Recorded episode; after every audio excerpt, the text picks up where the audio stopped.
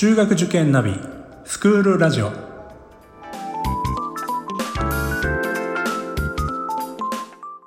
スクールナビゲーターののびるです。この番組は中学受験を目指すご家庭に学校の先生からの生の声や受験に役立つ情報をお届けするラジオです。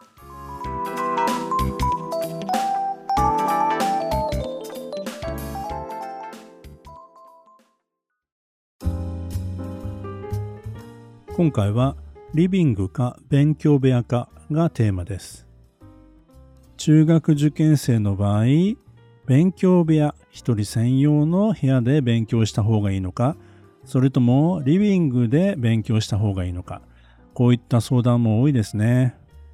静かな環境でまあ一人の部屋でですね勉強した方がまあはかどるのではないか。まあこういうふうに大人は考えがちですが、まあそれは一概には言えないかなと思います。やはりですね、まあ中学受験生、つまり小学生ですから、まあ一人の部屋で勉強する、まあ集中してですね、できるまでにはやっぱりステップが必要なんですよね。一つは学習習慣が身についてる。もう習慣になっている。何時になったら何を始めるか。まあ、こういったこともちゃんと自分で分かっているということ。それから自分で勉強するやり方を知っているということ。まあ、こういったことが前提になると思うんですよね。言い方は悪いですが、まあ、親がですね、見てないとちょっとサボってしまうとかですね。やはり親に聞かないと自分で質問は解決できないとかですね。まあ、そういった状況が、まあ、頻繁にあるようでしたら、しばらくはやはりリビング学習で、まあ、親の、まあ、ちょっと距離を置いてですけどもね、つきっきりになる必要はないんですけども、親がまあ当面ですね、あ、やってるなという、まあそういった確認ができる場所でやらせた方がまあいいとは思うんですよね。それからまだ小学生のうちはですね、やっぱり親に認められたいって気持ち、やっぱり強いんですよね。ですから、ちゃんとやってるっていうことですね、遠目でも、あ、親が見ていてくれるっていう安心感。程よい距離に親がいることによって、子供は落ち着いて勉強ができるんですね。その時もですね、まあ親はですね、あの別に他のことをしていてもいいんです。もちろんあのテレビを見ていたらダメなんですけども、まあちょっと家事をしながらとかですね、えー、まあ洗濯物を畳みながらとかですね、まあそういったことをしながらでもいいですし、あるいはまあ自分も一緒にですね、えー、他の勉強、例えば資格を目指す勉強とかですね、そういったものを一緒にやるっていうのもいいと思うんですよね。ただですね、リビング学習にも注意しなくてはいけない点があります。まあ、例えばですね、兄弟がいて、まあ、勉強の邪魔をしてくるとかですね、まあ、こういう場合はですね、まあ、兄弟ともですね、一緒に勉強するとか、読書をするとか、まあ、そういった時間に決めてしまうというのがいいと思います。あとはですね、まあ、本当にリビングで勉強する場合、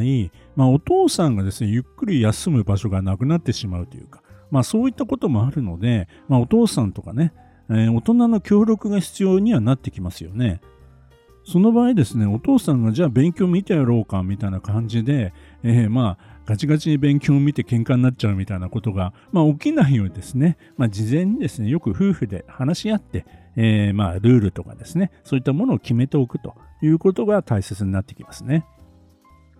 リビング学習をずっとやってきたんだけども、子供がどうしても勉強部屋が欲しいということで、まあ、人専用のですね、子供部屋を作って、そこで勉強するようになったら、まあ、かえってですね、まあ、成績が落ちてしまったなんていうケースもあるんですよね。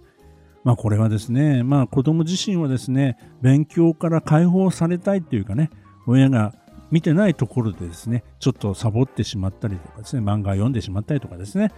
まあ、ちょっと遊んじゃったりとかですね、まあ、そういうことになってしまうのが一番まずいパターンですので、まあ、やっぱりですね、この子は一人でま勉強できるようになってるかどうか、まあ、このあたりの見極めは大切になってくると思います。まあ、それぞれですね、まあ、住宅事情は違いますのでね、まあ、あの何が正解かということはですね、人それぞれ、ご家庭それぞれだと思います。ただですね、まあ、4年生、5年生くらいまではですね、親の見える範囲のところでですね、勉強させた方がですね、先ほども言いましたように、子供もですね、まあ安心して勉強に取り組めるんではないかなというふうにも思います。えー、まあ、6年生になりますと、まあ、過去問演習とかやらなくてはいけなくなりますから、まあ、そういった場合はですね、本当に静かな環境で、まあ、入試に近いようなですね、えー、状況を作ってあげるというのも必要になってくるので、まあ、そういった場合はですね、まあ、部屋を用意してあげて、まあ、そこで時間を計ってしっかり取り組ませる。そういったことも必要になってきますので、いろいろですね、それぞれの、まあ、学年とか状況に応じてですね、勉強する場所っていうのは変えていっていいと思います。いろいろですね、まあ、ご家庭の事情によっても違うと思いますので、まあ、解決できない問題もあるかと思います。まあ、そういった場合ですね、もしお通いになっている塾がですね、自習室があるとかいう場合はですね、えー、まあ塾に通わない日でもですね、自習室に行かせる。まあこういったことが一番いいのかなというふうにも思いますので、子供にとって一番良い環境を探してみてください。